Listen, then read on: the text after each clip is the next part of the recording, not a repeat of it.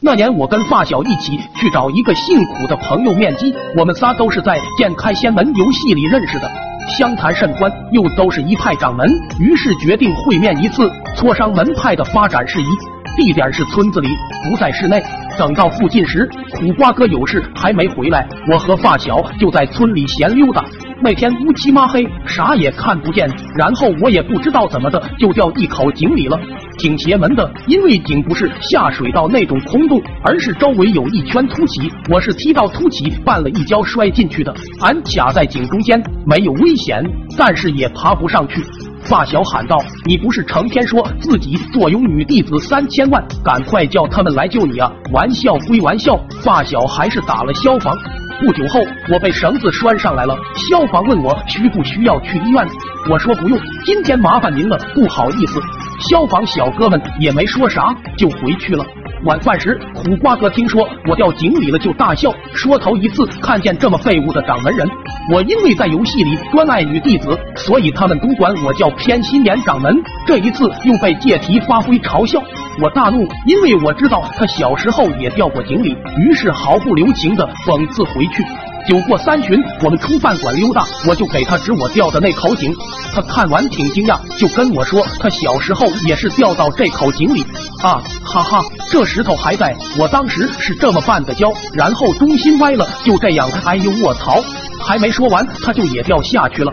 我和发小赶紧跑过去看，就听他在井里还在说：“对对，小时候我就是这样掉下来的。”我就笑了，站一旁说：“您这霸道总裁掌门真不是吹的啊！游戏里为所欲为，游戏外也随心所欲。为了掩饰，真往下跳啊！”他在井里就说：“这能是为了掩饰吗？”我真是一不小心掉下来，快找根绳子给我弄出去。可咱俩哪有绳子啊？只好又打消防。消防过一会又来了，一看又是我和我发小，就有点不高兴。带头小哥皱着眉头问我们哥几个修仙啊？没没，我们唯唯诺诺的，赶紧配合消防，又把苦瓜哥弄出来，千恩万谢的把小哥送走了。消防走了以后，我们站在原地都挺尴尬的，仨成年人就一口井，半天不到进去两，这是说出去丢人。写小说都没这么写的。我发小为了缓解尴尬，就打哈哈，够行啊！你们两个大掌门人就跑到这，这样一踢这石头就哎呦卧槽！在我绝望的目光中，我发小又进去了，怎么办？憋屈掌门人也掉进去了。游戏里谁也打不过，游戏外也是个废物。俺求助的看向苦瓜哥，因为我实在不想找消防了，怕挨打，还能怎么办？打电话吧。